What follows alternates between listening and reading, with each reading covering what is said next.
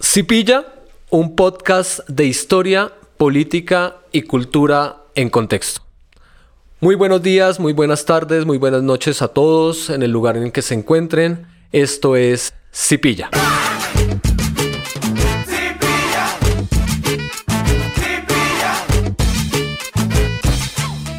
El día de hoy estamos otra vez acá en compañía de Juan Guerra. Hola Juan, ¿cómo estás? Hola Erdán, ¿cómo vas? ¿Qué cuentas? ¿Cómo te ha ido? Bien Juan, bien, acá eh, en una entrega especial que vamos a hacer en el marco de una situación muy particular de la historia de Colombia, eh, que nos da una oportunidad para establecer un análisis alrededor de unas situaciones del presente y del pasado, de hacer un ejercicio, de proponer una lectura sobre unos hechos acá en Cipilla. Entonces acá estamos, Juan.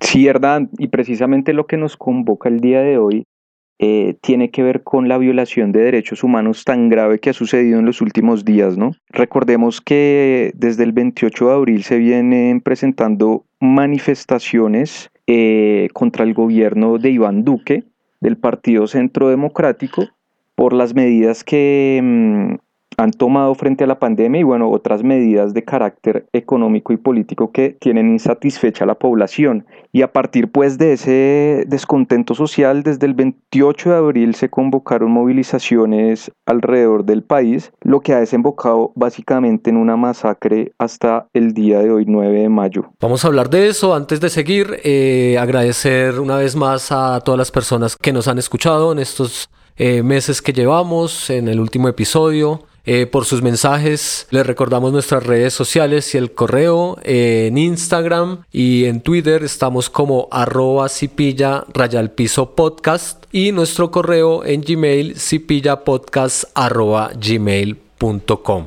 Entonces, pues Juan, Hablemos de masacre, ¿no te parece? Derechos humanos, masacre, jóvenes, movimiento social, protesta. Eso es algo que nos va a convocar en este episodio especial. Sí, Hernán, eh, precisamente lo que nos convoca ahorita es toda esta violación de derechos humanos y vale la pena hacernos una pregunta, ¿no? Si realmente este actor de la fuerza pública es algo que ya había sucedido a lo largo de la historia colombiana o si es una práctica nueva. Vamos a ver que no, ¿no, Hernán? Que esto es una práctica que parece común a la historia colombiana y que realmente la masacre de inocentes, de estudiantes, de sindicalistas y trabajadores es un motivo común a lo largo pues, de los años de la historia colombiana, ¿no? Sí, Juan, vamos a ver, vamos a pillar eh, esos datos de la historia de Colombia, vamos a pillar y a leer en perspectiva pasado, presente, estos hechos. Vamos a analizarlos a la luz de la historia.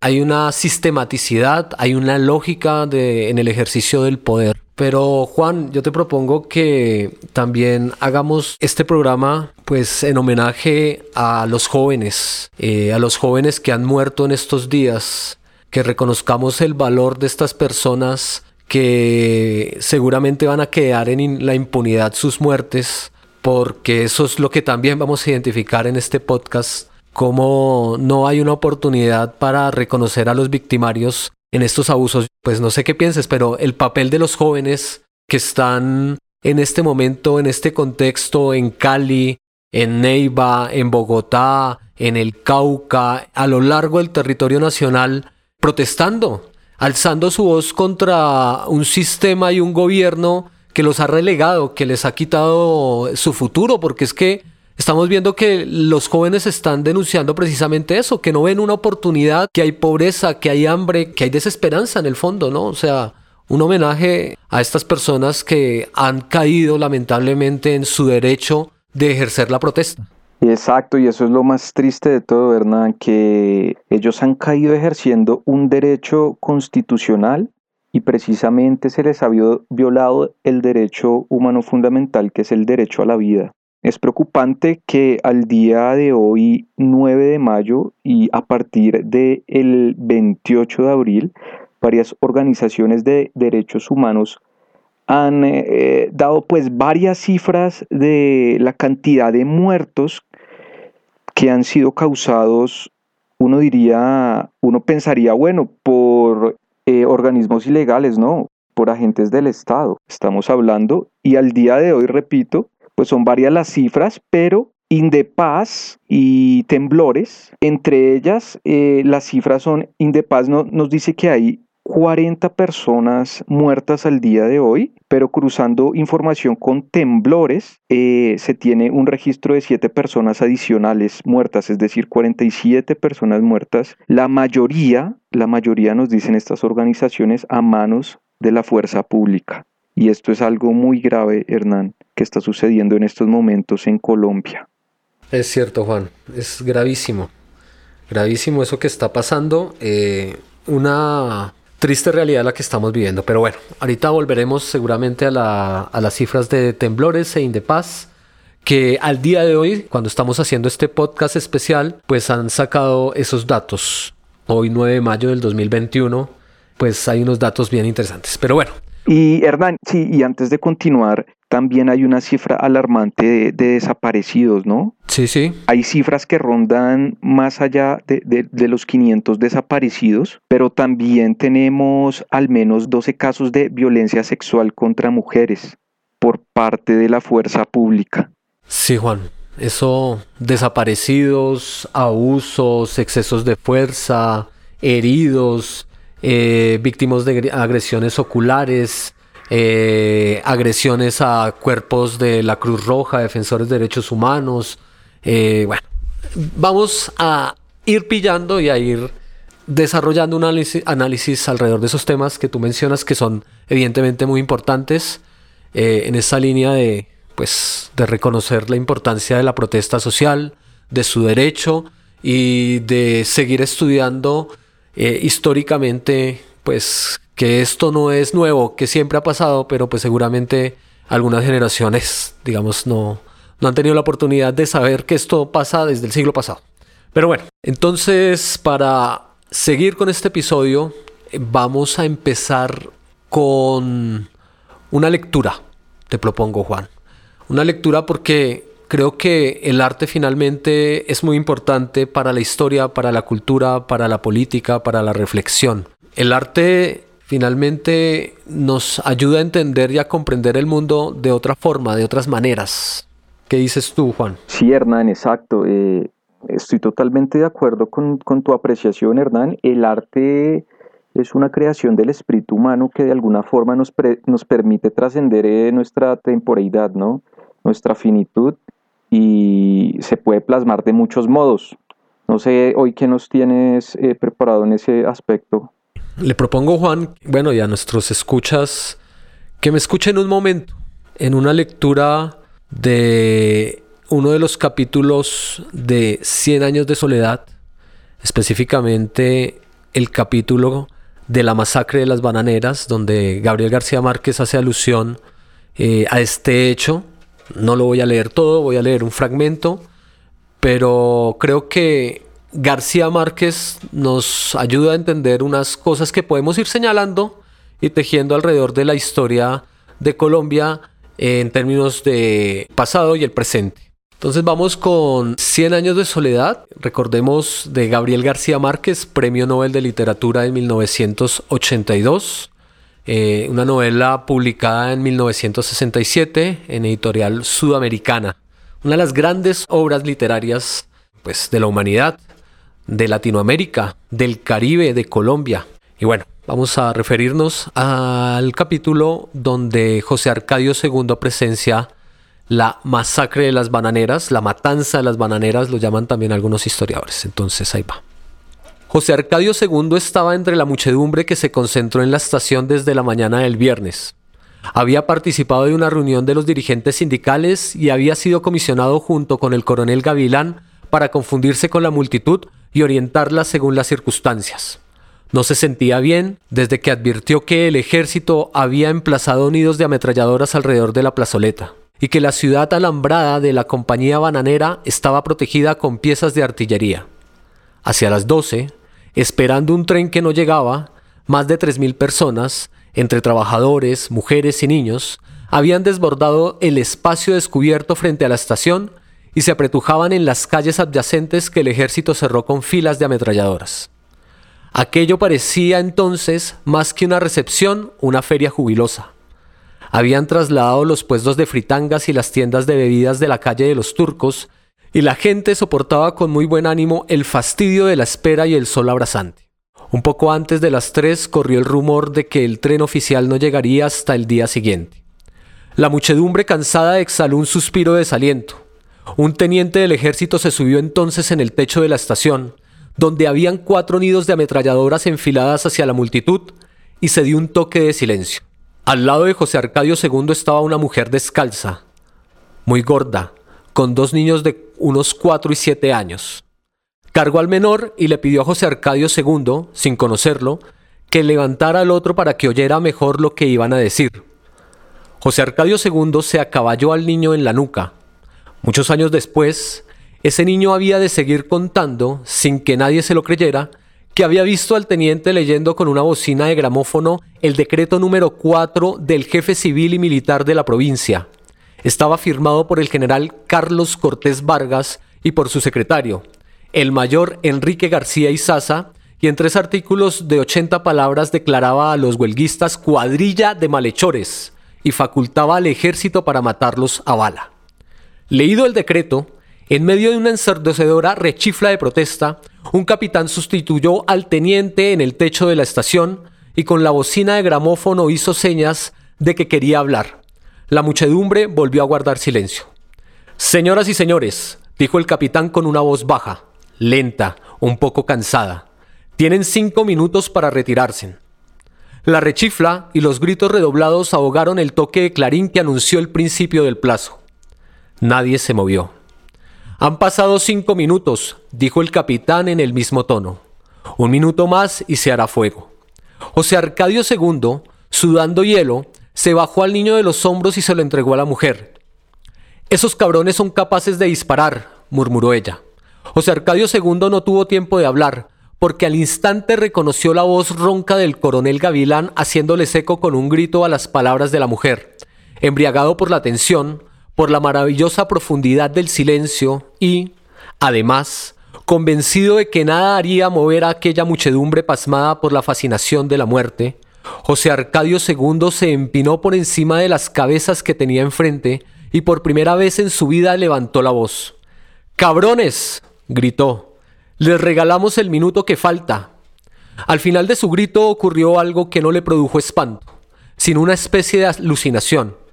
El capitán dio la orden de fuego y 14 nidos de ametralladora le respondieron en el acto. Pero todo parecía una farsa. Era como si las ametralladoras hubieran estado cargadas con engañifas de pirotecnia, porque se escuchaba su anhelante tableteo y se veían sus escupitajos incandescentes, pero no se percibía la más leve reacción, ni una voz, ni siquiera un suspiro, entre la muchedumbre compacta que parecía petrificada por una invulnerabilidad instantánea. De pronto, a un lado de la estación, un grito de muerte desgarró el encantamiento. ¡Ay, mi madre! Una fuerza sísmica, un aliento volcánico, un rugido de cataclismo estallaron en el centro de la muchedumbre con una descomunal potencia expansiva. José Arcadio II apenas tuvo tiempo de levantar al niño, mientras la madre con el otro con el otro era absorbida por la muchedumbre centrifugada por el pánico. Muchos años después, el niño había de contar todavía, a pesar de que los vecinos seguirían creyéndolo un viejo chiflado, que José Arcadio II lo levantó por encima de su cabeza y se dejó arrastrar, casi en el aire, como flotando en el terror de la muchedumbre, hacia una calle adyacente. La posición privilegiada del niño le permitió ver que en ese momento la masa desbocada empezaba a llegar a la esquina y la fila de ametralladoras abrió fuego. Varias voces gritaron al mismo tiempo, Tírense al suelo, tírense al suelo.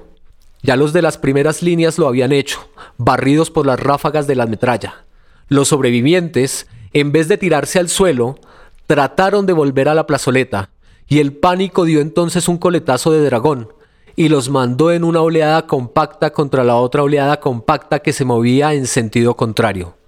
Despedida por el otro coletazo de dragón de la calle opuesta, donde también las ametralladoras disparaban sin tregua, estaban acorralados, girando en un torbellino gigantesco que poco a poco se reducía a un su epicentro porque sus bordes iban siendo sistemáticamente recortados en redondo, como pelando una cebolla, por las tijeras insaciables y metódicas de la metralla.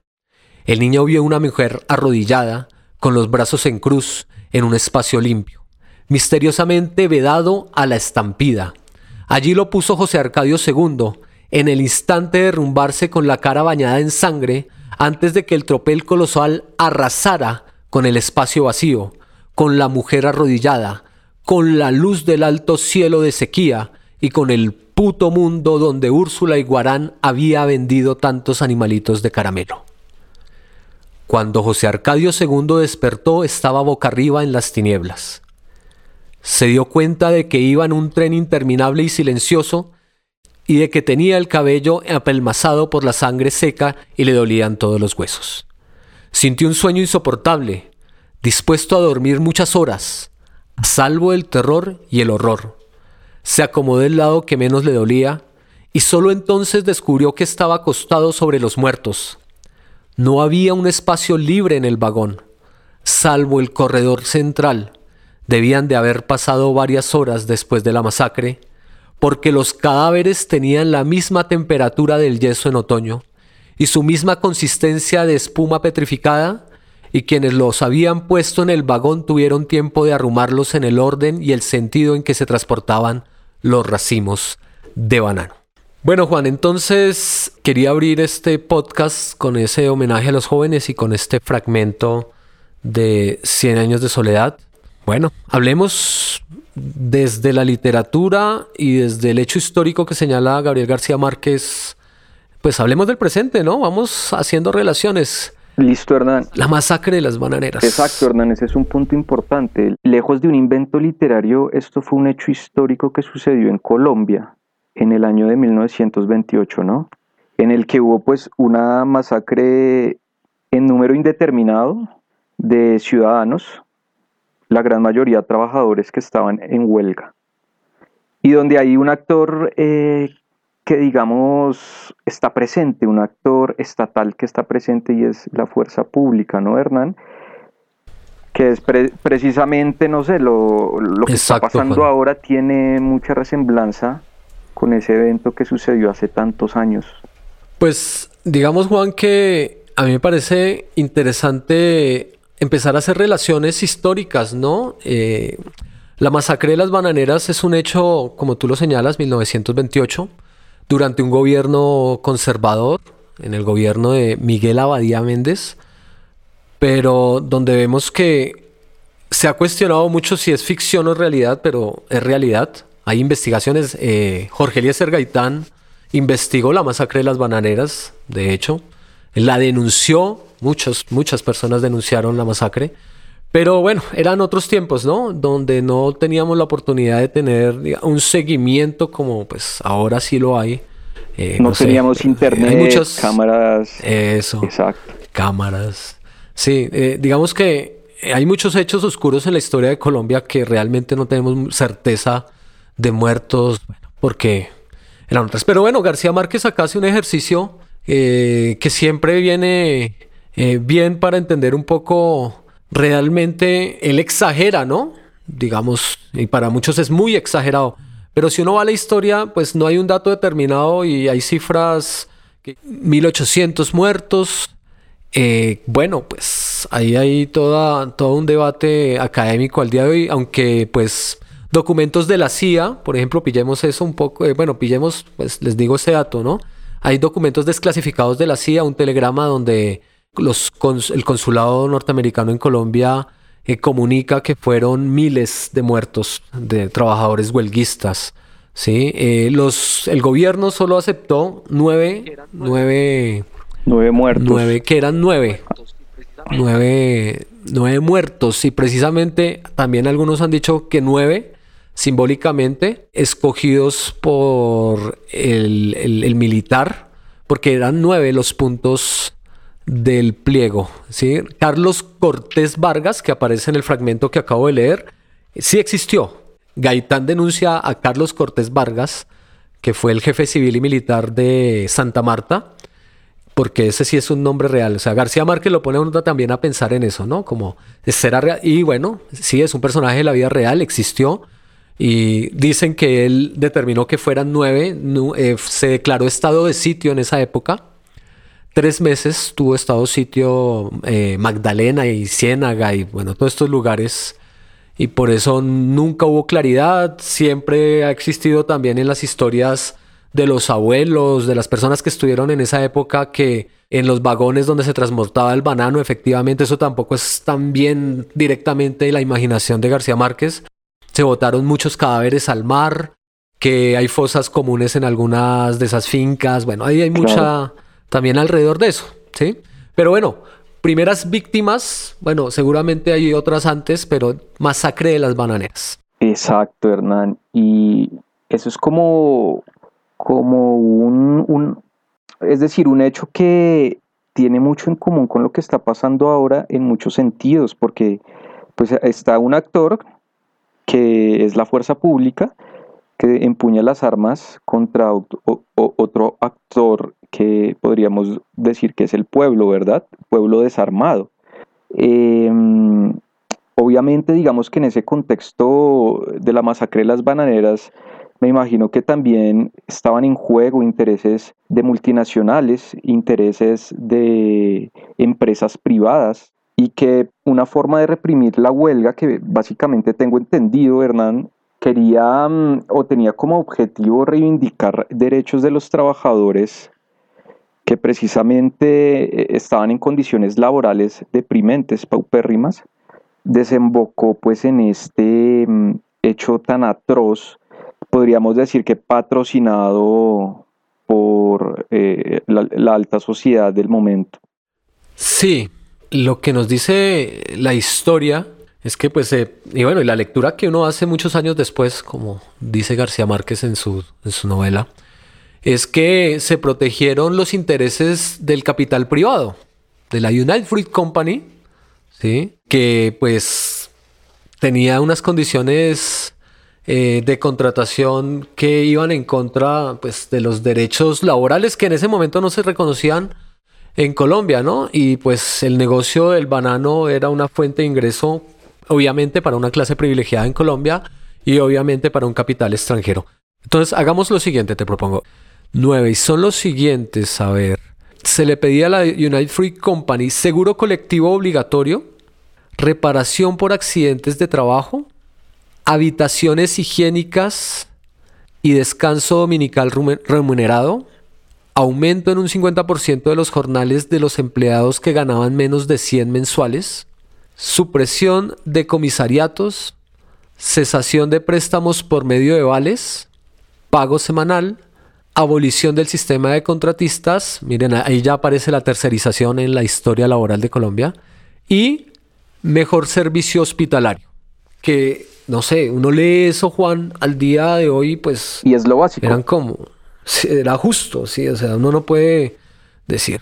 Pero así como eso era justo, ¿cierto? A la luz de, tantos años que uno dice, pues un trabajador debe tener condiciones dignas de vivienda, debe tener, no sé, seguro laboral, que es uno de los puntos que ahí dice, reparación por accidentes de trabajo, que le paguen semanalmente, que no le paguen con vales, ¿cierto? Que pagar a punta de préstamos, eso hasta pasaba en las caucherías también.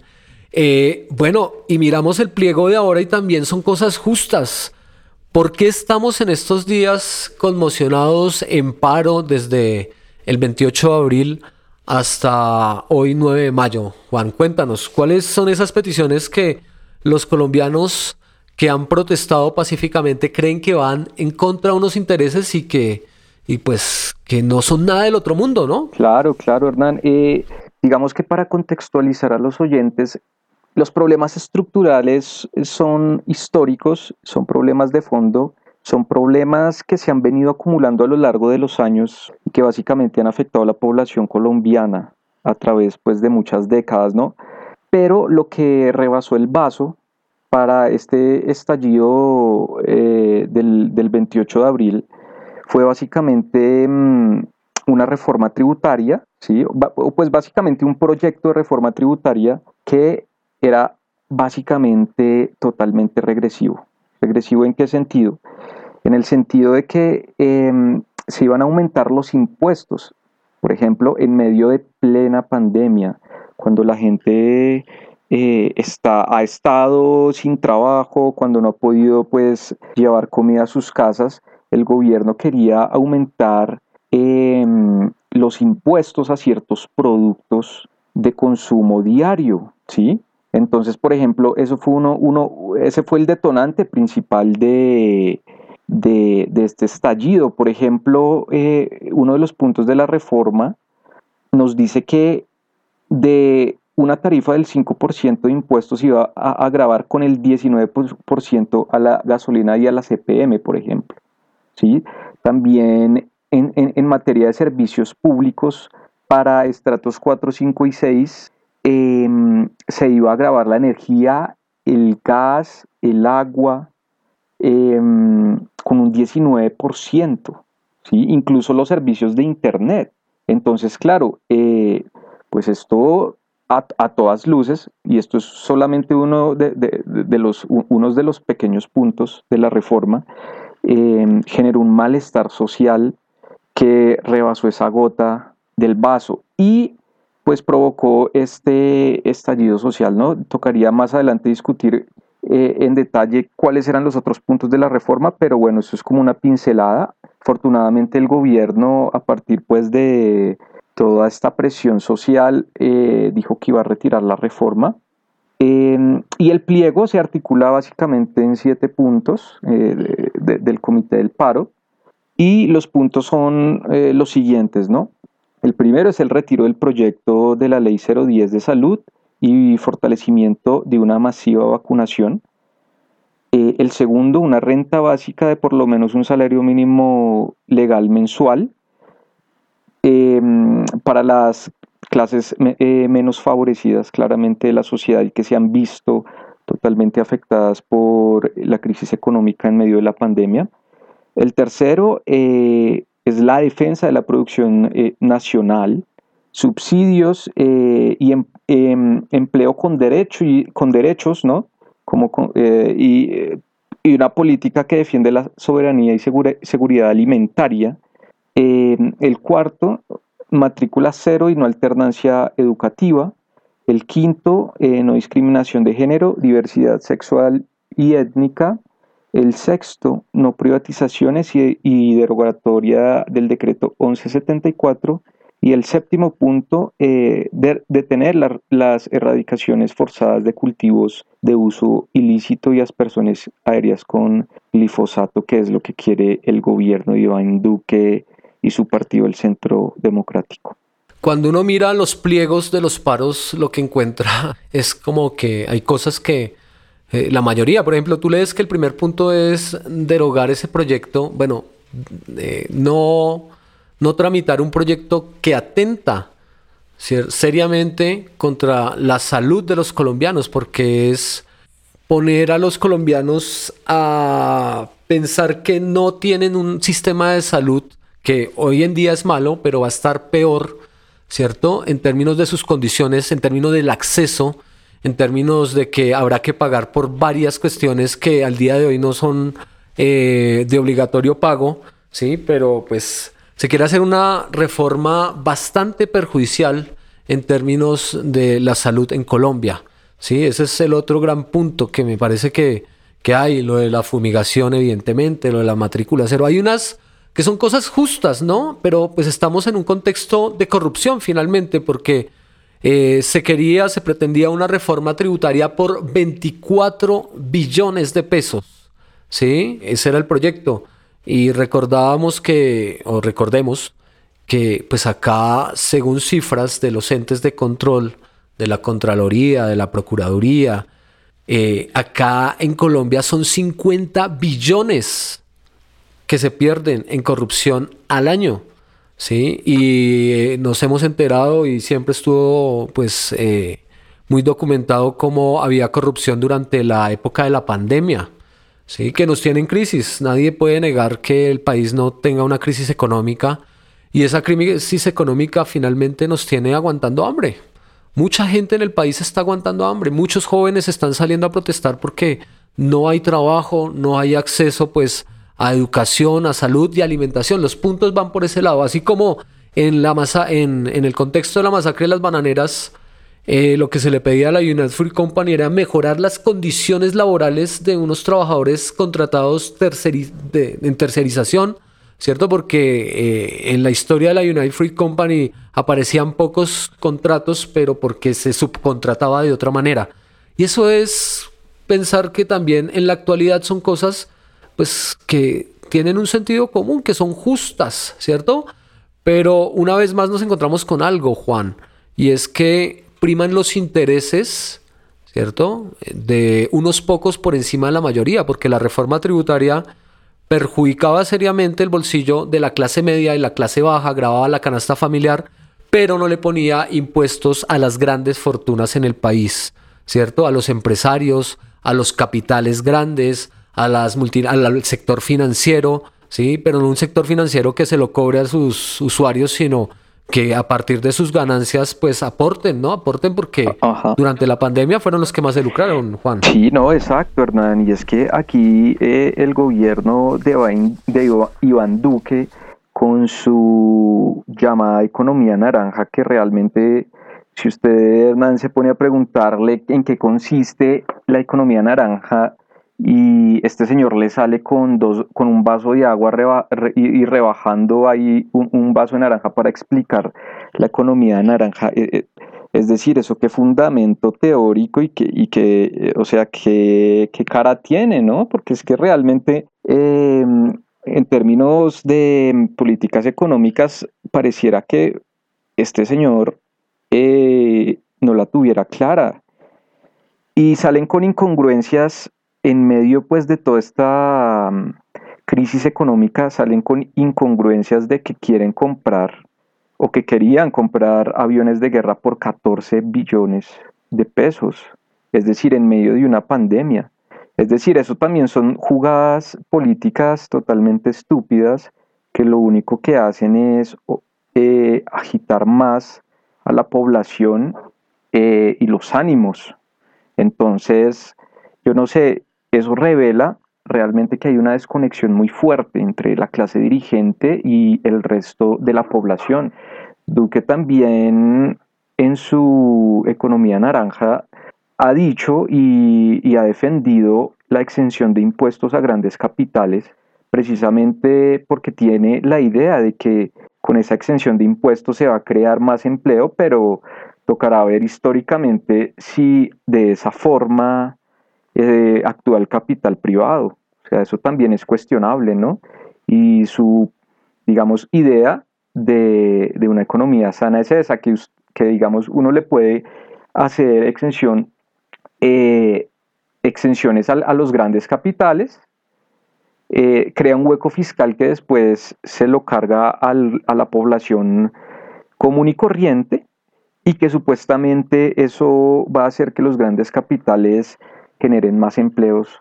Eso es una lógica totalmente cuestionable, pero que es el corazón de lo que él defiende como su economía naranja. Entonces, realmente, Hernán, el, el panorama es, es, tétrico, oscuro, y se nota que esta gente eh, no tiene idea de la población colombiana, ¿no?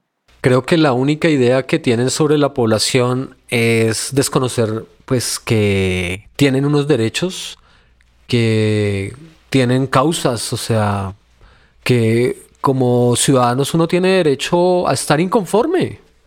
Sí, o sea, venimos de un año de pandemia, eh, recordando un poco que esto que está sucediendo ahora es directamente, eh, bueno, tiene una conexión eh, muy profunda con los hechos del 2019 que pues seguramente más adelante haremos alusión a eso. Pero volvamos a, leer a partir de la masacre de las bananeras o de, la historia de Colombia y de la literatura, pues la masacre, porque vamos a hablar de masacres. Esto es un capítulo para hablar de abuso de poder, abuso de poder a partir de medios que no son los que deberían ser, que es el abuso de la fuerza a partir de eh, pues los soldados y policías que también hacen parte del pueblo, pero que lamentablemente eh, tienen esa lógica de, o se escudan en la lógica de seguir órdenes, o no tienen la suficiente formación educativa en derechos humanos o simplemente no les importa, ¿cierto? Exacto. Pero pillemos dos datos que quisiera revelarle a nuestros escuchas. Antes de la masacre de las bananeras de 1928, ¿sí? Eh, en diciembre, hay otros dos hechos que podemos eh, señalarles a nuestros oyentes para que de pronto, digamos, desde cuándo están masacrando a colombianos inocentes que reclaman en este país.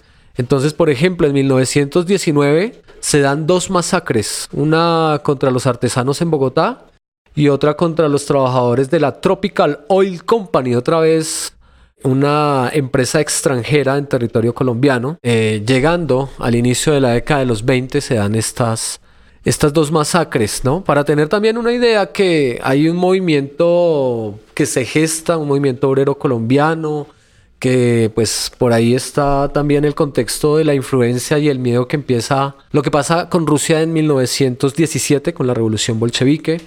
Bueno, y cómo llega eso, ese tipo de mensajes los gringos muy alertas en Latinoamérica. Bueno, ahí todo eso está en, en, en, en, cuestión. Pero bueno, vamos adelante entonces. Lo que estoy señalando es que siempre ha existido una lógica alrededor del abuso de la fuerza.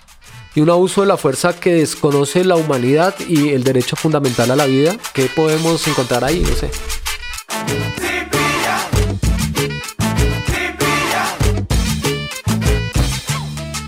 ¿Qué te parece, Hernán, si hablamos un poco de hechos recientes que tengan que ver con el abuso de la fuerza pública a la población? Bueno, yo creo que este programa, pues, eh, quiere pues, mostrar esa historia conectada con, con el presente. Recientemente hemos tenido las muertes esta semana, ¿no? Todos los muertos y en el 2019 tuvimos la muerte de Dylan Cruz y en el 2020 la de Javier Ordóñez, ¿cierto? Entonces, hagamos un recuento un poco de cómo la fuerza pública, ejército, policía han atentado contra la vida de los jóvenes en el país. Hagámoslo por ese lado, Juan, a ver cómo vamos pillando. ¿sí? Yo te puedo decir, por ejemplo, que eh, los primeros muertos que hay eh, pues en la historia de Colombia a propósito de la masacre de las bananeras, en el 29, porque las noticias se demoraban más en llegar y bueno, todo se demoraba más, eh, matan a un estudiante pastuso que se llama Gonzalo Bravo Pérez, que es reconocido, digamos, en la historia del movimiento estudiantil. Estaba en unas protestas el 7 de junio de 1929, salieron a las calles eh, eso todavía era el gobierno de Miguel Abadía Méndez, que es eh, en el gobierno en el que sucede la masacre de las bananeras. Y ahí tenemos que las balas, ¿sí? De las fuerzas del Estado, pues matan a este estudiante. Y a partir de ahí, Juan, se decreta que el 7 de junio era el día del estudiante caído. Bueno, ¿y qué podemos decir sobre víctimas letales de la fuerza pública eh, en tiempos pasados. ¿Qué, más podemos decir? Tú que, tú que sabes eh, harto de historia, ¿qué nos podrías compartir con, al respecto? Bueno, Juan, mm, no sé, hagamos el siguiente ejercicio. Entonces, vamos mirando, eh, yo creo que hay unos referentes de estudiantes y de jóvenes, bueno, la mayoría jóvenes y estudiantes que han sido víctimas del abuso de las autoridades eh, y en especial pues víctimas en todo el sentido porque pues murieron en protestas, eh, ya sea en manifestaciones, ya sea en el eh, contexto de un paro, ¿sí? Pero entonces conectando un poco con la historia de Colombia, con lo que veníamos señalando de la masacre de las bananeras, en el siguiente año, ¿sí? El 8 de junio de 1929, hay un estudiante pastuso que sale con el conjunto de los estudiantes a manifestarse por la masacre de las bananeras. ¿sí? Y ese 8 de junio cae eh, un estudiante de Derecho de la Universidad Nacional que es Gonzalo Bravo Pérez. Y ese es el primer, eh, uno de los primeros datos que tenemos de pues abuso, evidentemente, de la fuerza. Lo asesinan durante una movilización estudiantil ese día ahí tenemos que la policía y el ejército otra vez, eh, bueno, otra vez no, desde esa época atentando. Entonces, hagamos lo siguiente. Ese es Gonzalo Bravo Pérez, estudiante de la Universidad Nacional, muerto, protestando también por el abuso que se dio en algo que fue una masacre. ¿Y por qué no nos trasladamos al año 2019? Exacto. 23 de noviembre del 2019. ¿Qué pasa ese día, Juan? No, ¿verdad? Pues eh, exactamente es, es, algo como muy eh, escalofriante ver esas conexiones porque parecen ostentar una lógica común y, para traerlo como, como a una lectura reciente, de épocas recientes, recordemos que en, 2019 muere Dylan Cruz Medina eh, a manos de un efectivo del SMAT que le dispara un artefacto eh, a la cabeza, ¿no? Es, un artefacto que, le lesiona la cabeza, le, le hace un daño serio y que posteriormente desemboca en, la muerte de Dylan Cruz dos días después, ¿no? Em, era un estudiante pues de bachillerato, un estudiante que no había terminado su bachillerato, seguía en el colegio. Su muerte se enmarca en medio de las protestas del 2019.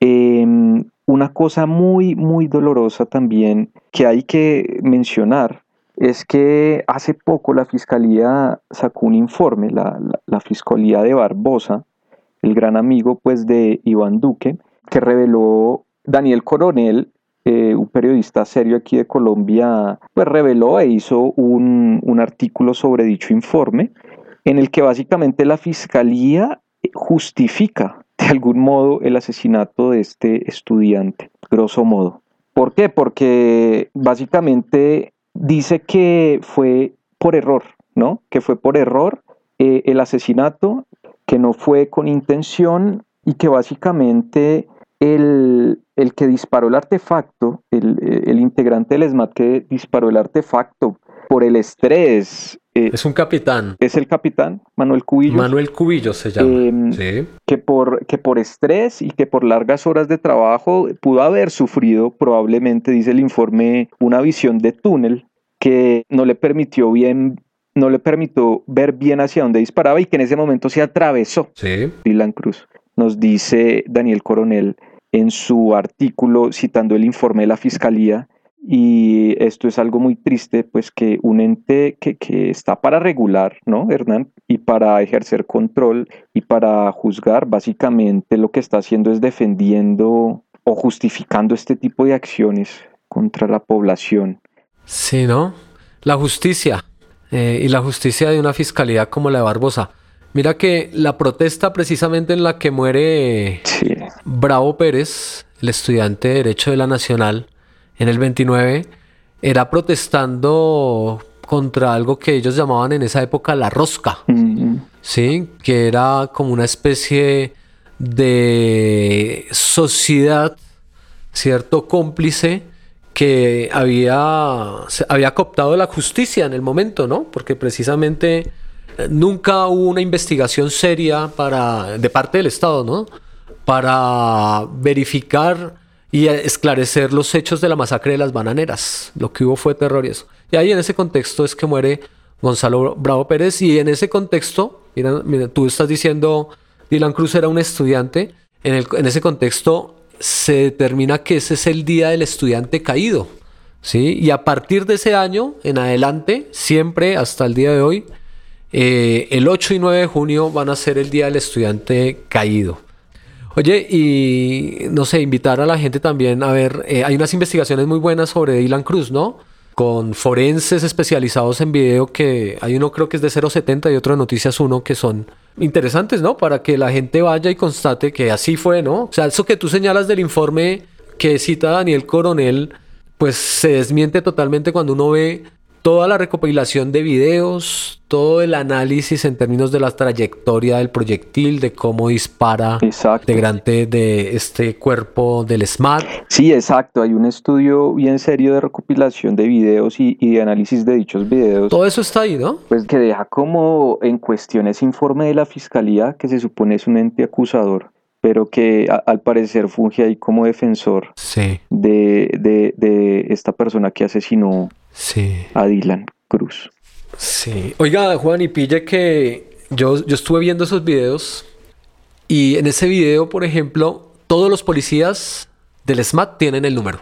Y después de ese día y hasta el día de hoy, los policías del cuerpo del SMAT o los agentes eh, de vigilancia de la policía ahora cubren sus números. ¿Por qué será, Juan? Exacto. Eso, ¿Tú qué crees? Fíjate, Hernán, que también ha sido algo que ha sido ampliamente eh, denunciado por eh, personas comunes y corrientes que se encuentran en estos lugares donde suceden estos hechos.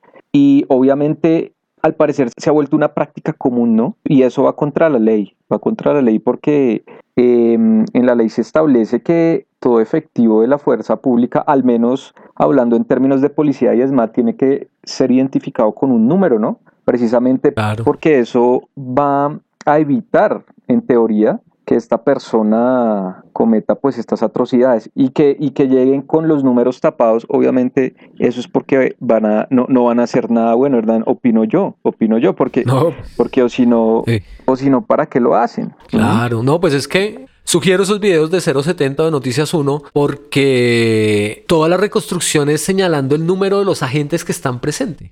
Claro, no podemos decir eh, que tengan el nombre, no, pero está un número que los identifica como miembros de- de- del cuerpo de policía, ¿no? Y evidentemente, si lo cubren es porque detrás, si podemos presumir, eh, muy fiel, o sea, con una certeza Exacto. muy alta que van a ser actos que van en contra de la ley.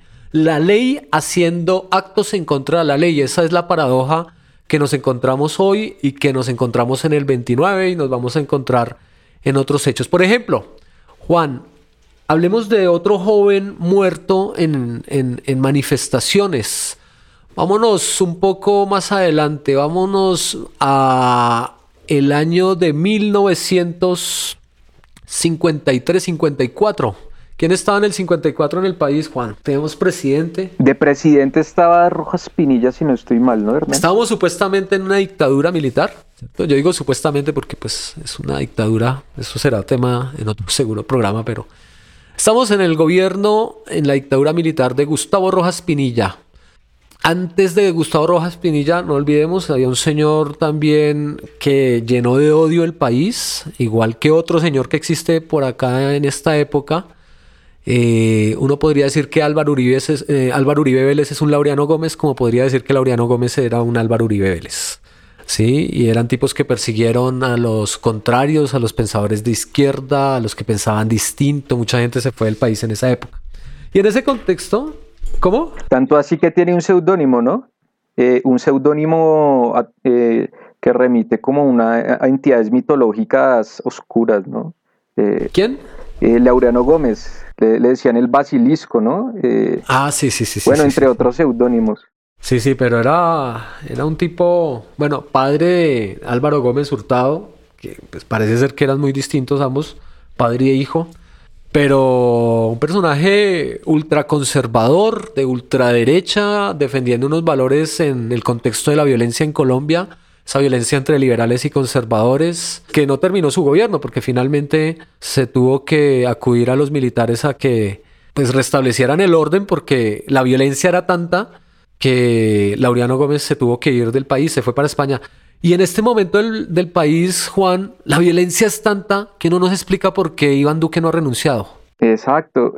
Uno dice, bueno, esta gente, ¿por qué sigue ahí? Realmente no tiene las capacidades para gobernar un país.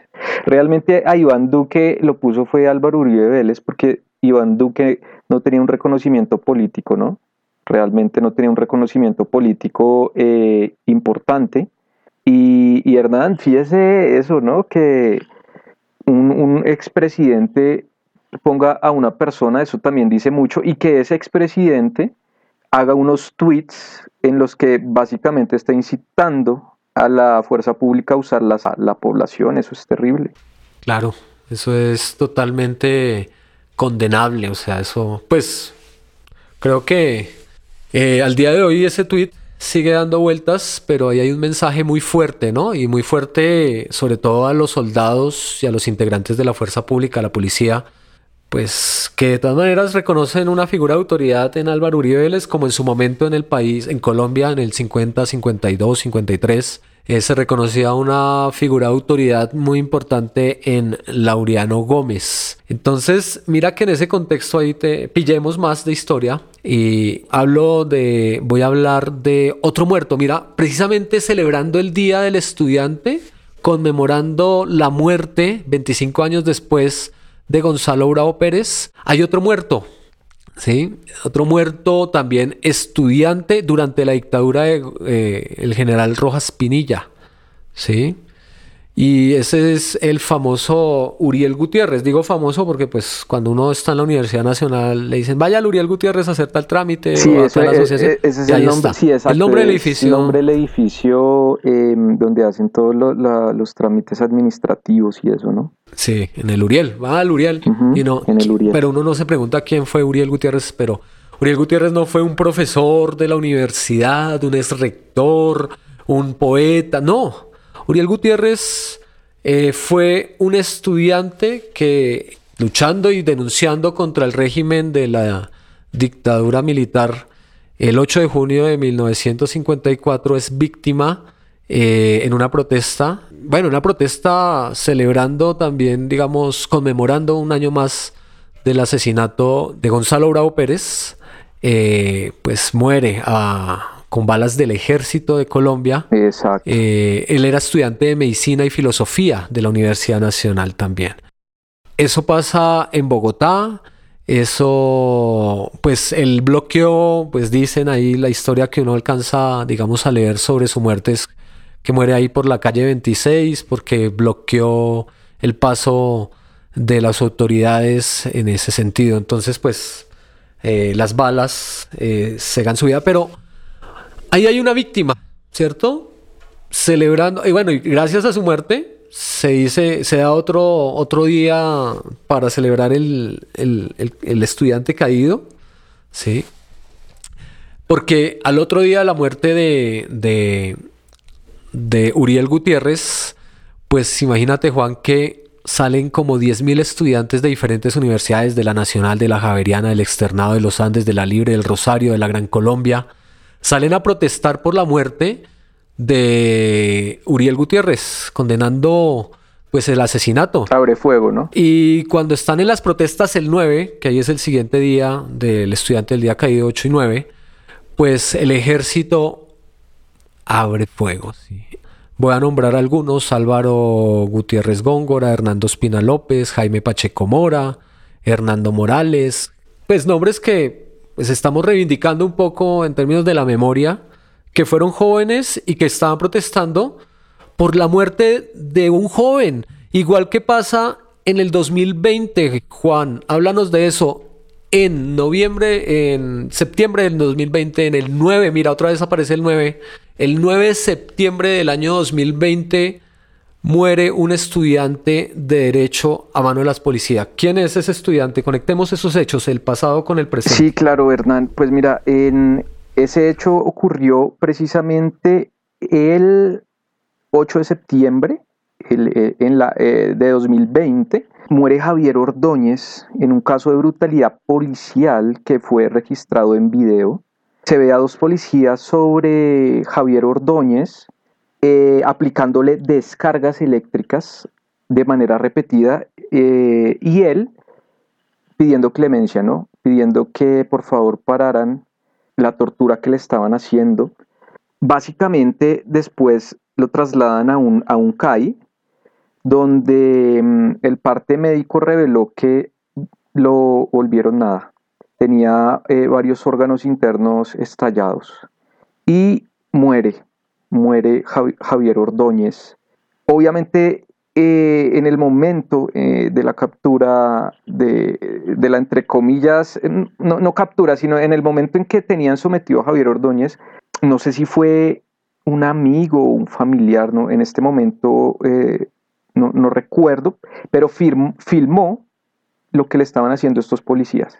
Y em, ese video se viralizó y eso hizo que hubiera un estallido social en Colombia básicamente al otro día de, los hechos, ¿no? Y en los días siguientes. porque pues mucha gente salió totalmente emberracada a las calles al frente de los CAIs eh, a, protestar frente a la brutalidad policial, ¿no? Sí. Mm. en época de COVID, ¿no? Eh, sí, imagínate, Hernán. Y claro, esto causó mucha indignación eh, en la población y esto desembocó en un episodio de, de violencia en la ciudad, de violencia en la ciudad que básicamente al gobierno le tocó sacar hasta tanques eh, y pasearlos por la ciudad para... Que eso, además, querido Juan, es sinónimo de qué, ¿no? Que un gobierno saque tanques. Exacto. Y era pues obviamente para pues eh, disuadir y, controlar eh, esta manifestación espontánea que tiene pues sus causas en este hecho lamentable. Claro, y mira que eh, yo señalo que cuando asesinan a Uriel Gutiérrez, al otro día hay unas víctimas. Después de que asesinan a Javier Ordóñez, hay más víctimas, ¿no? Exacto, Hernán, exacto. Mm, se registran al menos en, este contexto, ¿no? De, las protestas por la muerte mm, de, mm, de Javier Ordóñez, al menos 13 asesinados por policías. 13 asesinados. 13. Exacto. Y... En Bogotá y en Suacha. Sí, 13. O sea... Eh, entre ellos, eh, Steven Mendoza Aya, ¿sí? de, 30 años, fue asesinado en Suacha. Eh, Gabriel Estrada Espinosa, de 28 años. Cristian Andrés Hurtado Menese, de 27 años, fue asesinado eh, por un disparo, ¿no? En, en Suacha, el, según cuestión pública, era ingeniero industrial de la Universidad de Cundinamarca. Eh, Marcela Zúñiga, de 36 años. Haider Alexander Fonseca Castillo, de 17 años. Tenemos un menor, un menor de edad. Sí. Que también, según eh, cuestión pública, llegó herido por disparos a la cardioinfantil y allí murió un caso, digamos que también fue muy, muy conocido porque, eh, porque se le hizo un mural que después la policía misma tapó, ¿no? Que es el caso de Juliet Ramírez Mesa, una estudiante de 18 años, estudiante de psicología. Que iba pasando, ¿no? Ni siquiera estaba que iba pasando. Exacto, iba pasando y eh, le llegó un disparo al tórax. A la pérdida. Y murió. Exacto. Pues le hicieron un homenaje, hicieron un mural que después la policía tapó y esto pues obviamente es un acto simbólico totalmente deplorable. Eh, Germán Smith Puentes, de 25 años, que era un domiciliario. Julián Mauricio González, eh, de 27 años. Eh, Cristian Camilo Hernández Yara, según cuestión pública, tiene entre 24 y 26 años. Aquí no, corroboran exactamente la edad. Algunas fuentes decían 24 o 26. Cuestión pública nos dice exactamente lo mismo, que era un domiciliario. Eh, André Felipe Rodríguez, de 23 años, Freddy Alexander Maecha, de 20 años, Angie Paula Vaquero Rojas, de 29 años, y Eider Jesús Arias, de 17. Y este es el saldo de muertos que ocurrieron en esas protestas. En esas protestas, ¿no? Fueron unas protestas que fueron a raíz de eso, ¿no? De, de, de ver cómo la policía, pues parece que no tuviera un sentido de humanidad, ¿no? A pesar de que, como tú dices, no sé, un amigo de él que estaba viendo lo que estaba pasando y grabando le decía que no más, que está diciendo que por favor paren, que un video bastante desgarrador y que nos conecta seguramente con lo que pasó con Floyd en Estados Unidos y las protestas, eh, sí, que se dieron eh, en muchas ciudades de Estados Unidos y en muchos lugares del mundo y ver las contradicciones acá también alrededor de mucha gente que apoyaba esas protestas allá, pero acá guardaban silencio y bueno, y la población no resistió, ¿no? La juventud no resistió y en época de la COVID-19 pues salieron todas estas manifestaciones. En el, en el, año pasado, ¿no? Que se incendiaron. Eh, recordemos que a Javier Ordóñez lo, lo asesinan en, en, la localidad de Engativá, ¿no? Y a partir de ahí se viene un nivel de confrontación importante con la fuerza pública, muchos CAIs eh, quemados, porque yo creo que también analicemos un poco, pues yo, estamos en una época donde ya no se resiste, como que no se resiste tanta, tanto nivel de agresión, de violencia. Yo creo que eso es lo que está pasando en estos momentos en Colombia, Juan. Ya no resistimos más violencia y por eso la gente sigue marchando, sigue acudiendo a las calles a rechazar la violencia que hemos visto en Cali, lo que vimos en Pereira esta semana, eh, con Lucas, en nueve, ocho, nueve tiros. Eh, hoy estaban disparando en Cali camionetas con vidrios polarizados, de alta gama, como si fuera esto eh, una cuestión de limpieza social, de mano negra, ¿sí? Y ahí, pues no sé, creo que podríamos hablar de la época, de la década de los 80, ¿no? ¿Cómo conectamos un poco eso que está pasando, esa mano negra, con eh, un hecho de la historia de Colombia de la década de los 80, el 82, Juan? Claro, Hernán. Eh, resulta que en, en 1982 ocurrió también un caso aterrador de desaparición y tortura Em, según varios estudiosos, fue el primer caso colectivo de desaparición forzada documentado en el país. En Colombia. Aquí en Colombia, exacto. En el 82. En el 82. Y es el caso del colectivo 82, donde 14 em, estudiantes eh, y líderes. Otra vez los estudiantes. Exacto. 14 estudiantes eh, y líderes sociales de Bogotá y Cundinamarca eh, que habían sido acusados de secuestrar eh, y asesinar tres niños de, un narcotraficante eh, llamado Jader Álvarez, fueron torturados y asesinados em, con ayuda de fuerzas del Estado. Entonces, aquí había fuerzas que operaban de parte del Estado, que incluso hacían parte de la fuerza pública, ¿no? Como lo era el F2, que era como una, una sección de, la policía, de la inteligencia de la época, pero también había actores paraestatales que eran básicamente mm, privados, que ejercían la violencia con ayuda de agentes del Estado. Y, Hernán, eh, eh, es, es, algo como muy, si uno se pone a ver los videos de lo que está pasando ahora, hay videos en los que uno ve particulares o personas vestidas de particular eh, en complicidad con fuerza pública disparándole a la gente. ¿Sí o no? Así es, sí, sí. Entonces uno se ponía a ver, bueno, y esta cosa pareció obedecer a una lógica, a una lógica común, ¿no, Hernán?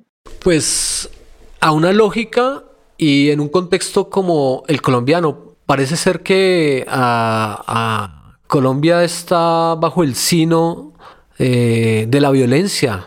Solamente se obedece a la violencia, la violencia de parte del Estado, la violencia por parte de los que no están de acuerdo con el Estado. Eh, acá nunca hemos estado en paz, tuvimos una violencia guerrillera, paramilitar, se respetan a los campesinos, a los indígenas. Entonces, eso que tú señalas en una época cuando existía el famoso F2 y el F16 y bueno, todo el DAS, en sus épocas más oscuras, donde torturaban gente.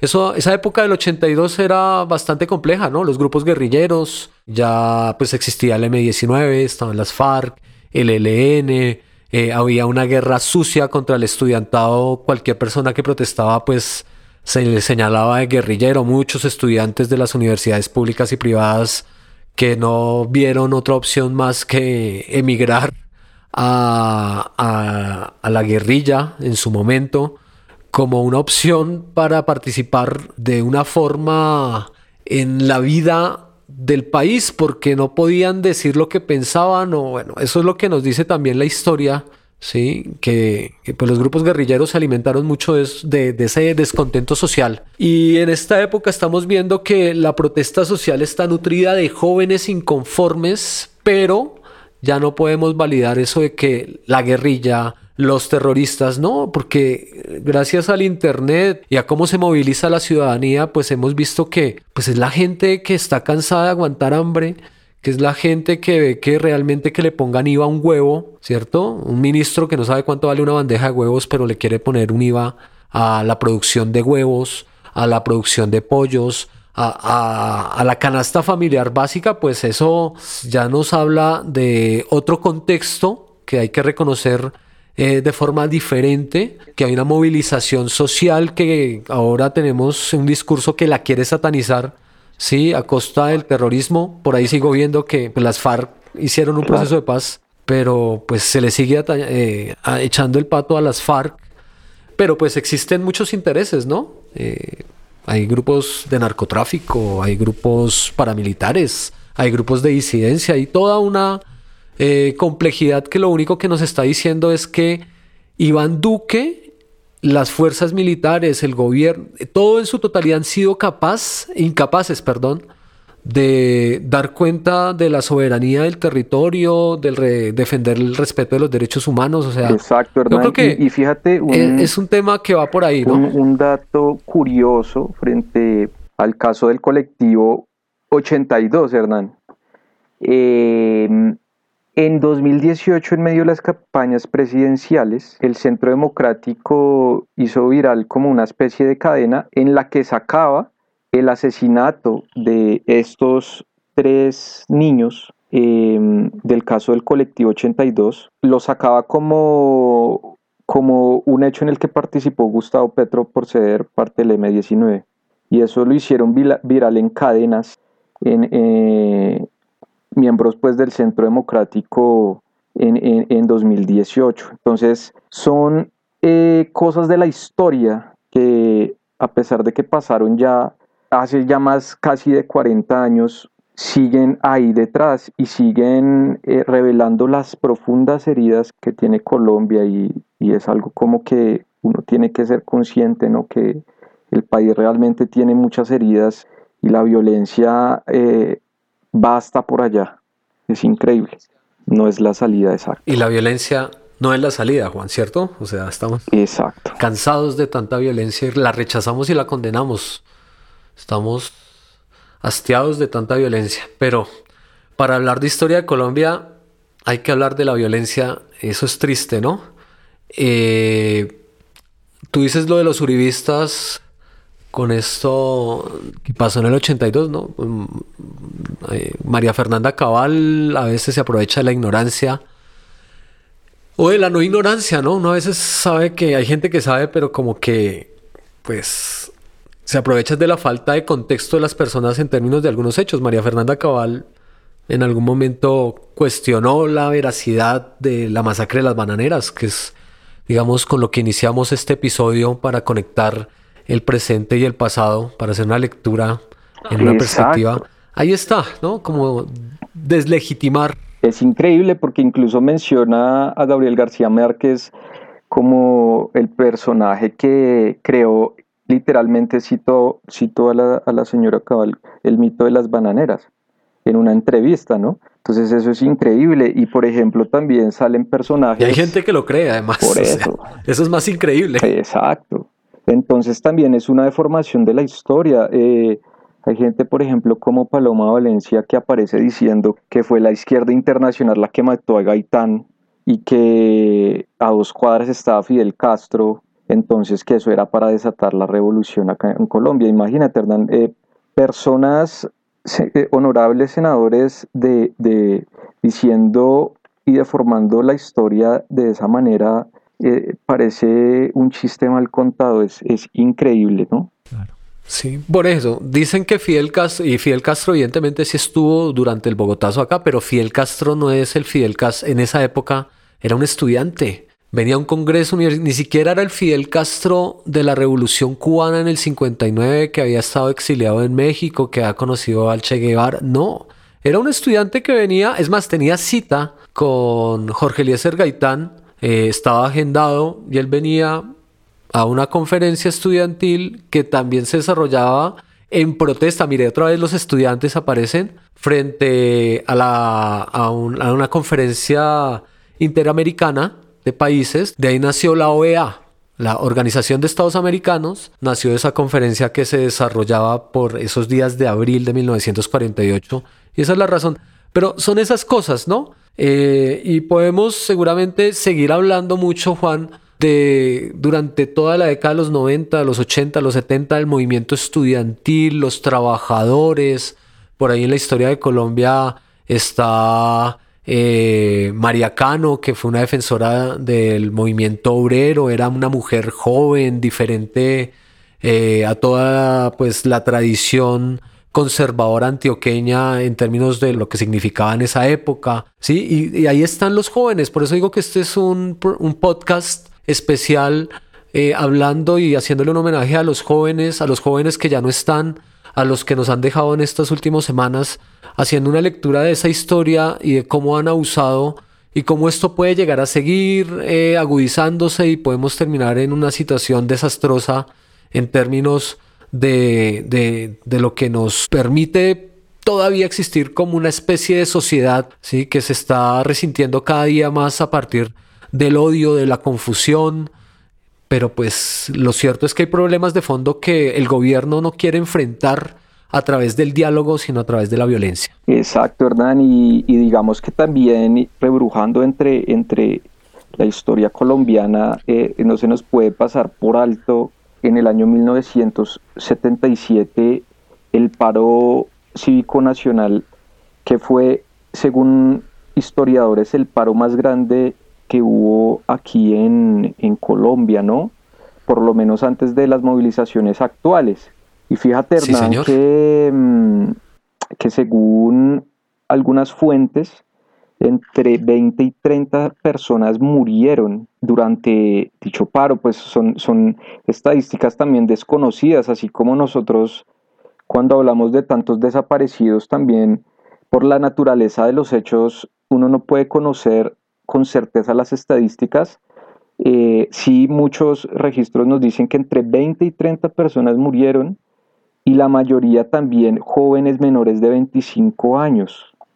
Entonces es increíble todo esto a la luz de, la historia, ¿no? Todo lo que está sucediendo ahora realmente parece un déjà vu, una repetición de lo que ya ha pasado décadas, hace décadas, hace muchas décadas. Claro, sí, eh, no sé, ahorita cuando, cuando leía lo de 100 años de soledad sobre la masacre de las bananeras, veíamos el término con el que señalaban a los huelguistas, ¿no?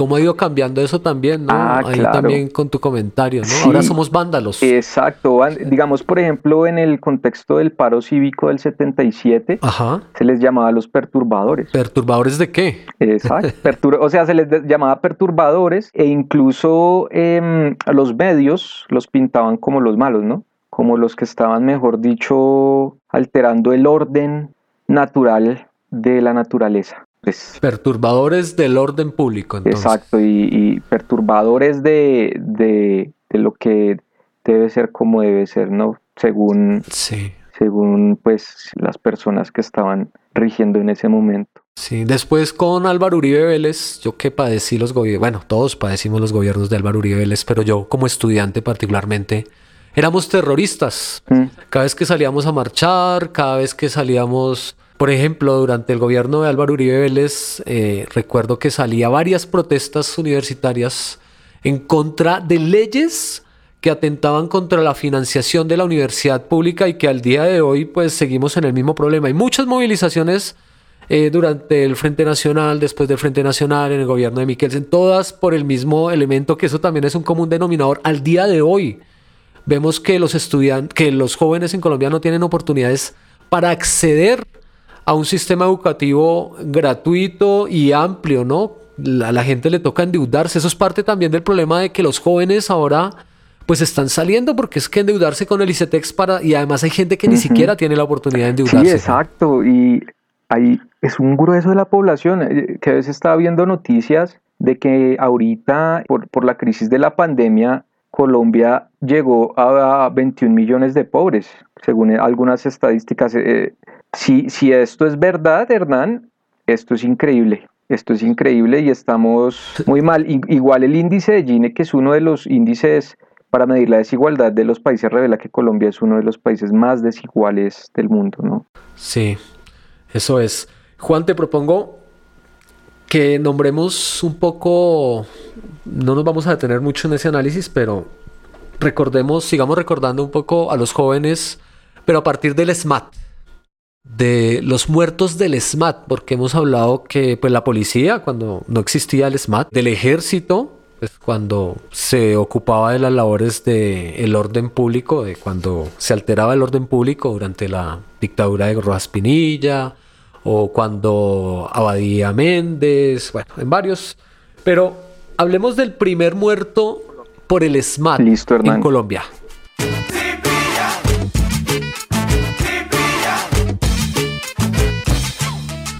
Entonces recordemos a los muertos por el SMAT. El SMAT se crea en el año de 1999 durante el gobierno de Andrés Pastrana Arango. Y su primer víctima de este llamado Escuadrón Móvil Antidisturbios, que es un cuerpo de la policía que pues, se creó para atender eh, las alteraciones en las protestas, en las marchas, pero pues que finalmente han tenido una connotación y demostrable de abusar de la fuerza, de atentar contra los derechos humanos y no, en, y no por defensa, ¿no? Porque a veces también se cruza ese cuento de no fue en defensa propia, no.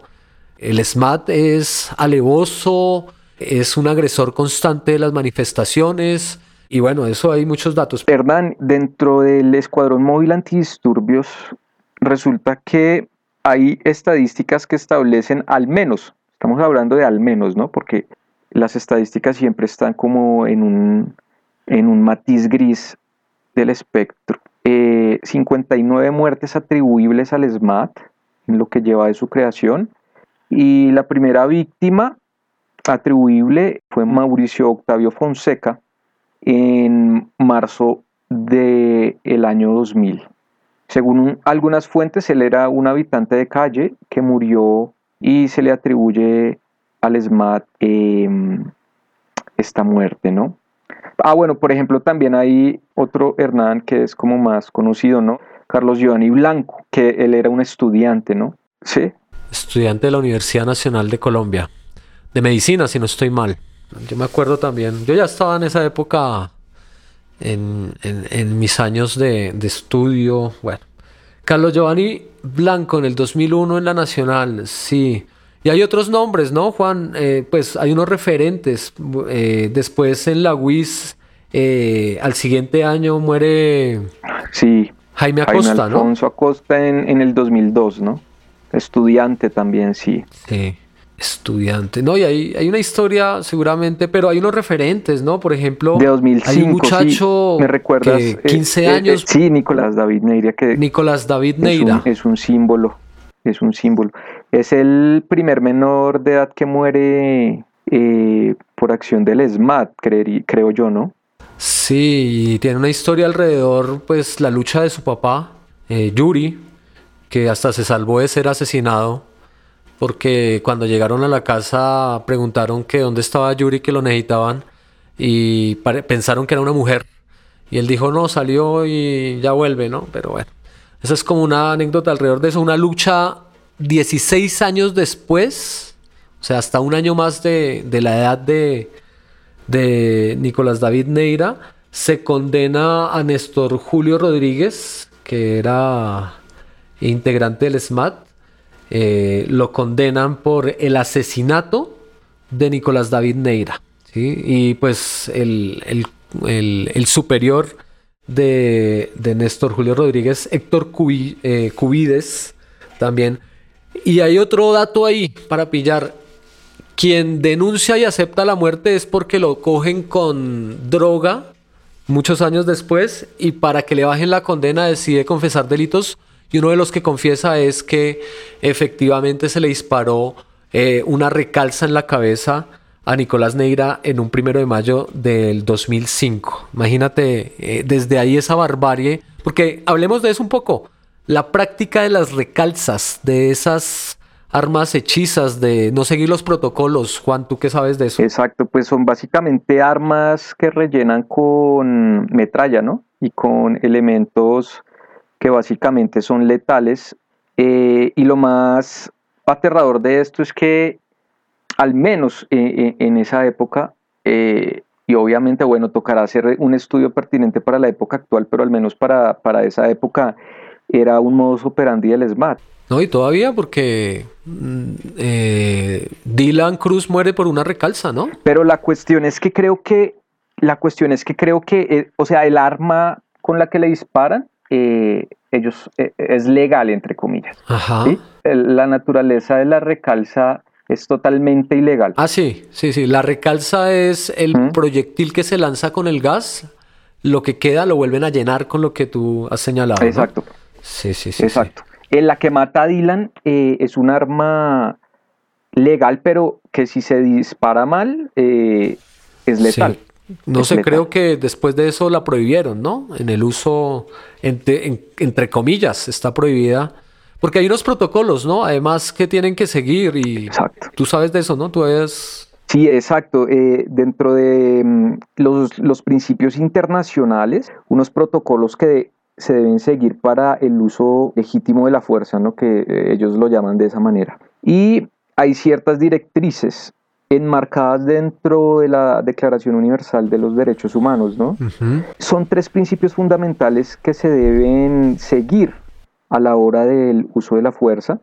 Y el primer principio es el de legalidad, es decir, tiene que haber una base legal que sea un marco normativo para este tipo de acciones.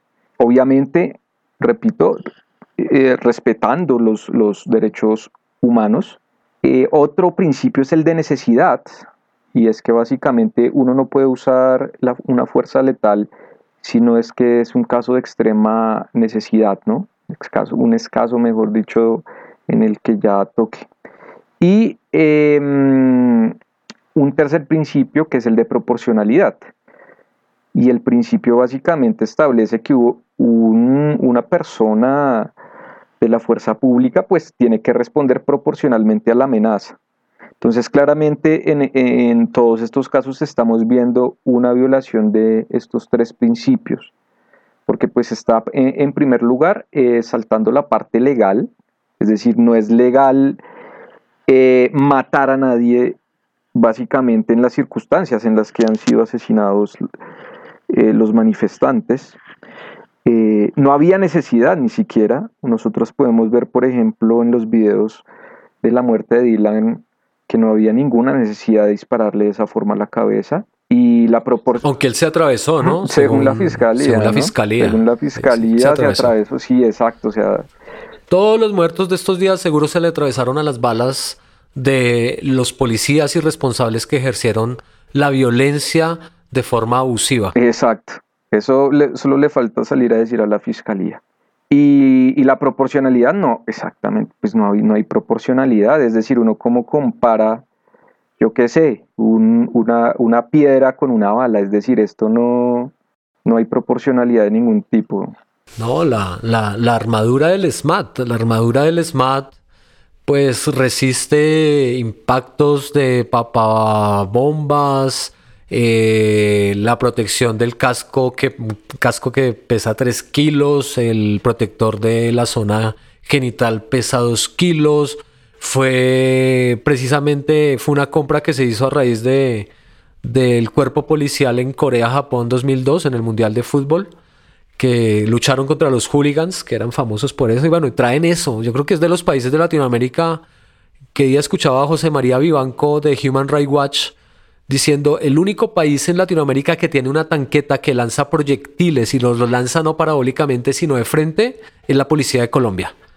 Sí, y esa es la fuente y lo dijo en una entrevista con Ricardo eh, Ospina, donde decía eso, es el único país, no sé, los videos son famosos en estos días en Bosa, creo, eh, la tanqueta esta que lanza, no sé, 16 proyectiles a una velocidad que puede alcanzar una distancia muy amplia y bueno, que impacte eso a una persona, pues es tremendo. Eso es abusar contra los derechos humanos, como ha pasado, ¿cierto?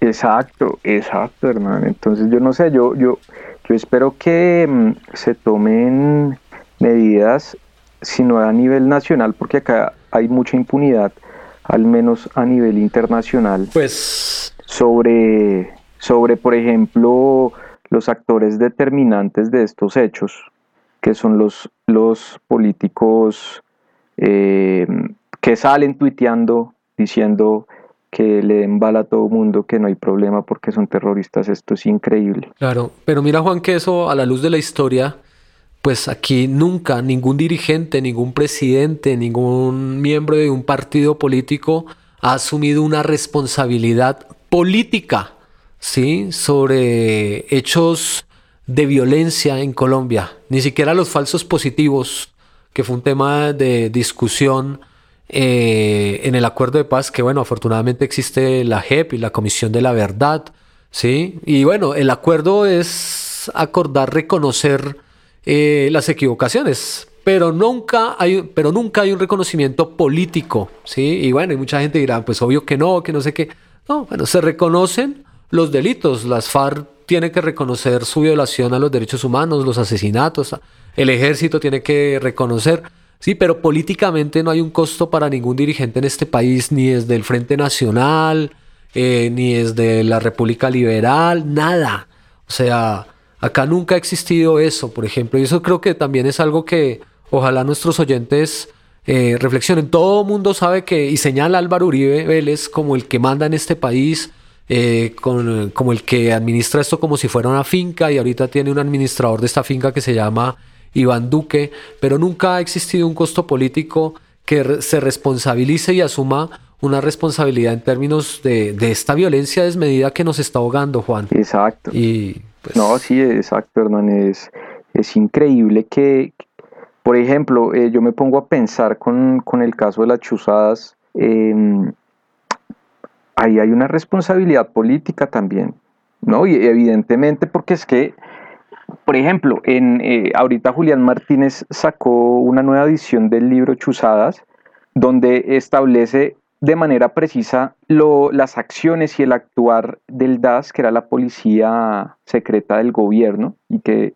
básicamente seguía órdenes del gobierno, hacia periodistas, hacia sindicalistas, hacia congresistas, incluso hay directores y personas de altos rangos del DAS que ya han sido condenadas, entre ellos eh, Narváez. José Miguel Narváez, sí. José Miguel Narváez, que fue uno de los determinadores, según las investigaciones, de la muerte de Jaime Garzón, por ejemplo. Sí, sí. Eh, y, también em, está este, mm, el director... Rafael Noguera. Rafael Noguera, que también eh, fue determinador de la muerte de un profesor de sociología que era Alfredo Correa de Andrés, ¿no? Entonces, y uno se da cuenta, bueno, y hay, y hay espionaje y hay un montón de cosas, pero caen los subalternos, ¿no? No, realmente caen son los subalternos, eh, caen solo algunos, no hay ningún coste político. Pero volvamos a los jóvenes fallecidos, ¿no? Nombremos rápidamente, además de Nicolás David Neira, pues tenemos a Johnny Silva en la Universidad del Valle, también víctima del SMAT.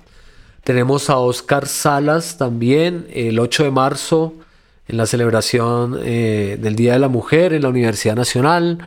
Él era estudiante de la Universidad Distrital, estudiante de la licenciatura en Humanidades y Lengua Castellana y estaba visitando a su hermano, a sus amigos allá en la Universidad Nacional y recibe un proyectil en el ojo por parte del el SMAT. Eso también en investigación, una recalza, muerte cerebral a la una y media de la mañana en la clínica Los Fundadores. ¿sí? Y de eso hay muchos casos, pero digamos que eh, queríamos mencionar estos como unos de los más representativos. Ya después, pues ya sabemos eh, y ya hemos nombrado lo de Dylan y bueno, y, seguramente van a seguir cayendo, esperemos que se solucione rápido para que no se siga derramando sangre de jóvenes, ¿sí? de estudiantes. Eh, recientemente pues sabemos lo de Lucas, estudiante de la Universidad eh, de Pereira, de la tecnológica, de la eh, Universidad Pedagógica Tecnológica. Sí, Hernán. pero bueno. Es, es, terrible. Em, ese es el panorama, querido Juan. ¿Qué te parece, Hernán, si eh, pues damos los nombres de las personas que han muerto? Pues no sé, es que hablar de esto desgasta mucho, ¿no? A mí me, me impacta, no sé, reconocer que en la historia hay tanto muerto y hay muchísimos, muchos, muchos, muchos muertos, pero hoy estamos tratando de recopilar esas conexiones en términos de masacre y que está se está masacrando a la población joven de Colombia. Eh, pues hemos tratado de, establecer algunos hechos, de pillar algunos datos.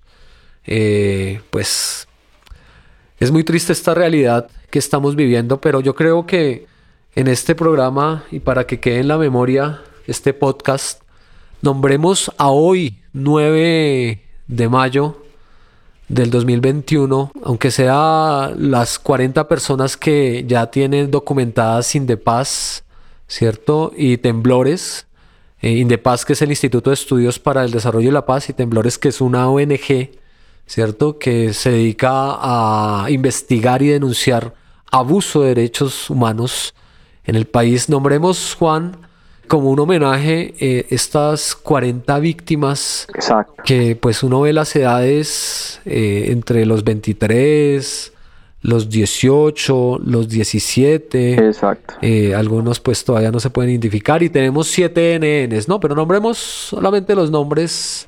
La información. Y donde hasta se nombra el victimario, ¿no? SMAT, policía, pero no nos vamos a meter con eso, solamente invitamos a nuestros oyentes que vayan a estas páginas donde pues está una información muy sólida, ¿sí? No es cuestión ahí como de sesgos ideológicos y el demonio, no. Son organizaciones serias que se dedican precisamente a hacer una verificación y a defender pues el abuso de, sí, o sea, que no se abusen de los derechos humanos y verificar en qué medida existe ese abuso. Entonces, Juan, ayúdame ahí. Solo los nombres. Hágale. Jason García. Cristian Alexis Moncayo Machado. Paul Steven Sevillano Perea. Charlie Parra Banguera. Michel David Reyes Pérez. Brian Gabriel Rojas López. Marcelo Agredo Inchima. Miguel Ángel Pinto Molina. Dadimir Daza Correa. Daniel Felipe Azcárate Falla. Einer Alexander Lazo Chará. María Jovita Osorio. Edwin Villa Escobar. José Augusto Ortiz Cortés. Kevin Jair González Ramos. Jesús Flores. Jesús Alberto Solano Beltrán. Julia Navarrete. Rosenberg Douglas. Jason Andrés Angulo Rodríguez. Santiago Andrés Murillo. Brian Niño. Jefferson Alexis Marín Morales. Santiago Moreno Moreno. Geoffrey Cardona. Jonathan Arlex Quiñones. Eh, Kevin Anthony Agudelo Jiménez. Nicolás Guerrero. José Emilson Ambuila. Cristian Arturo Hinojosa Murillo. Harold Antonio Rodríguez. Juan Sebastián Moreno Castro. Mauricio González Escobar. Wenceslao Solís. Héctor Morales. Elvis Vivas. Dylan Fabriani Barbosa León. Un comentario, digamos, alrededor de, esta lista es que Indepaz eh, señala, por ejemplo, que el registro se realiza con información directa e inmediata de las organizaciones sociales y defensoras de derechos humanos a lo largo y ancho de Colombia, la Defensoría del Pueblo y denuncias de la ciudadanía. Y destacan la labor de los jóvenes que denuncian con sus celulares y hacen llegar los videos en medio de las agresiones. Eh, la cuestión de los videos, Juan, es muy importante, ¿no? Porque a veces se coge el pretexto de que es falso, ¿no? Pero todas estas organizaciones verifican la, información. Eh, Amnistía Internacional verifica, tienen unos programas especiales para determinar las fechas. Eso no, aunque bueno, está bien que ahora la gente nombre el día y la hora, bueno, para que haya más claridad. Pero esto tiene un seguimiento y como prueba es importante a la hora de demostrar estos abusos. Sí, esto es muy importante y tampoco pues se trata pues de un sesgo ideológico como, como muchas veces se quiere hacer pasar. Juan, vayamos cerrando esta, este programa especial. Eh, no sé cuál es tu análisis para ir cerrando sobre lo que está pasando en esta coyuntura. Hernán, em, lo que se está mostrando ahora son básicamente efectos de unas causas muy profundas que aquejan a, Colombia y a la población. Se ve claramente una desconexión increíble entre los gobernantes y la población. Los gobernantes no tienen idea de las dinámicas sociales, no tienen idea de política, hacen jugadas políticas sumamente estúpidas, se podría decir, en un contexto tan crítico y crucial como el que estamos atravesando. Em, mi llamado a, los oyentes es para que en las próximas elecciones, por favor, hagamos un giro, un giro de políticas, un giro de visión de país, un giro frente a las posturas que se están tomando. Este es, este es un ejemplo, este gobierno ha sido un ejemplo perfecto de lo que no se debe hacer en una pandemia, es un ejemplo perfecto de la ineptitud eh, y es un ejemplo perfecto de mm, el recrudecimiento de la desigualdad en, este país. Mm, realmente si queremos un cambio, lo que tenemos que hacer es ir a las urnas, votar de forma consciente en las próximas elecciones, no solo de presidente, sino también de Senado, muy importante. Y pues Hernán, yo solo espero que en verdad eh, haya consecuencias, no haya impunidad frente a estos actos eh, y que si es el caso, que mecanismos y entidades internacionales pues realmente puedan hacer algo frente a esta matanza de civiles que ha ocurrido en, estos últimos días acá en el país. Bueno, Juan, bien, eh, yo solamente voy a finalizar con una, con una lectura, pero antes de eso, yo creo que el problema es grave. Eh, Colombia es uno de los países más desiguales, más pobres, y esta crisis de la COVID-19 ha agudizado mucho eh, y ha atenuado y ha mostrado pues finalmente la miseria en la que viven muchos colombianos. Entonces creo que la invitación a no ser indiferentes, a no ser indiferentes, a seguir pensando el país y proponiendo cambios, no solamente en las urnas, sino también proponiendo el diálogo, proponiendo pensar objetivamente, eh, ser más críticos con lo que está pasando eh, y nunca perder esa capacidad de sorpresa. No nos acostumbremos, así como, no sé, eh, el motivo del paro del 2019 fue el asesinato y el exterminio de líderes y defensores de derechos humanos, líderes sociales, y ese fue la causa de, de, de, lo que pasó en el 2019, porque estamos en el marco de un gobierno que que no atiende a las necesidades de las personas y pues no sé, terminamos siendo lo que tanto dijeron que no íbamos a terminar siendo una Venezuela, ¿sí? Hasta pues al día de hoy están demostrando eso. Quiero finalizar, Juan, y estimados escuchas del podcast Cipilla, con una parte del capítulo de 100 años de soledad, eh, donde creo que muchos de los compañeros, amigos que conocen esta parte de esta novela, lo aplicamos hoy en día y eso es lo que está pasando. Y hoy específicamente en Cali, lo que está pasando, y ojalá que esta noche me equivoque, mañana no amanezcamos con las calles teñidas de sangre. Voy a leer para terminar con esta emisión. En la noche Después del toque de queda, derribaban puertas a culatazos, sacaban a los sospechosos de sus camas y se los llevaban a un viaje sin regreso. Era todavía la búsqueda y el exterminio de los malhechores, asesinos, incendiarios y revoltosos del decreto número 4, pero los militares lo negaban a los propios parientes de sus víctimas, que desbordaban la oficina de los comandantes en búsqueda de noticias. Seguro que fue un sueño, insistían los oficiales. En Macondo no ha pasado nada, ni está pasando, ni pasará nunca. Este es un pueblo feliz. Así consumaron el exterminio de los jefes sindicales. Y ojalá me equivoque y no estemos después diciendo que Colombia es feliz, que juega la selección y se nos olvida todo, y que no se consuma ningún exterminio ni de los indígenas, ni de los marchantes, ni de los jóvenes, ni de los menos favorecidos que en este momento en Cali pues ejercen su derecho a su protesta, eh, hay una tensión que explotó. Y acá en Bogotá y en el resto de lugares de Colombia. Entonces, este es eh, Cipilla. Juan, nos vemos en el próximo Cipilla. Hernán, nos pillamos próximamente y un abrazo muy grande.